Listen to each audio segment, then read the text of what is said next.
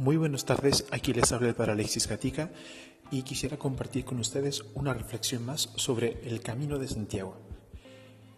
Una de las cosas que recordamos más los que hemos recorrido el camino de Santiago es la presencia de nuestras queridas ampollas o también los calambres o dolores en la pierna, el cansancio.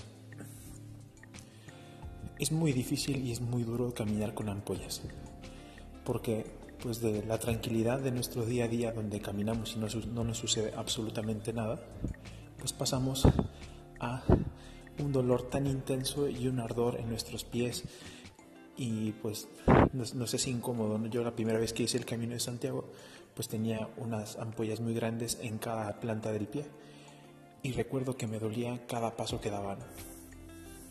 Y al inicio pues me fue muy arduo caminar. Pero luego poco a poco me daba cuenta de que cuando me detenía era cuando más me dolía. Y sin embargo cuando andaba, mientras caminaba, me dolía menos. Y después de que uno termina el camino, pues uno recuerda con mucho cariño esas heridas de guerra, esas heridas de camino. Y lo mismo puede decirse de los calambres, de los dolores musculares, de la tendinitis, etc. Muchas veces también en nuestro caminar, en nuestro día a día, nos encontramos con que caminamos con heridas. Nadie camina de una manera impoluta, nadie camina de una manera pues donde tú pues estás incólume, no tienes ninguna herida, no te pasa absolutamente nada. Todos nosotros caminamos con dolor. Y incluso la vida misma nos va dando más heridas, más heridas y más heridas. Y uno parece puede preguntarse, bueno, ¿llegará un momento en que caminaré sin tener ningún problema?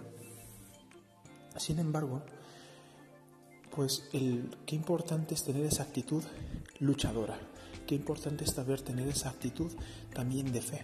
Tenía un compañero en el camino que yo le pregunté, bueno, y hoy en este día de camino, ¿por qué lo vas a ofrecer? Y me decía, no, yo quiero que el camino me cueste, porque lo voy a ofrecer por un amigo que lo necesita, y por él estoy sufriendo lo que estoy sufriendo en este instante.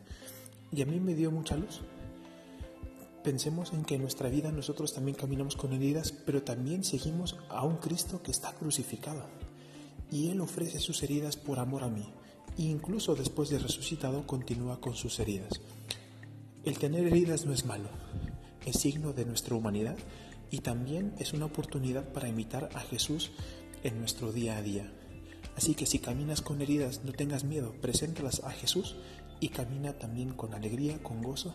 Ten presente que Él está a tu lado y que Él también te sana en medio del camino. Espero que esta reflexión te ayude y pues nos vemos en la próxima edición de este podcast. Te mando una bendición y un fuerte abrazo.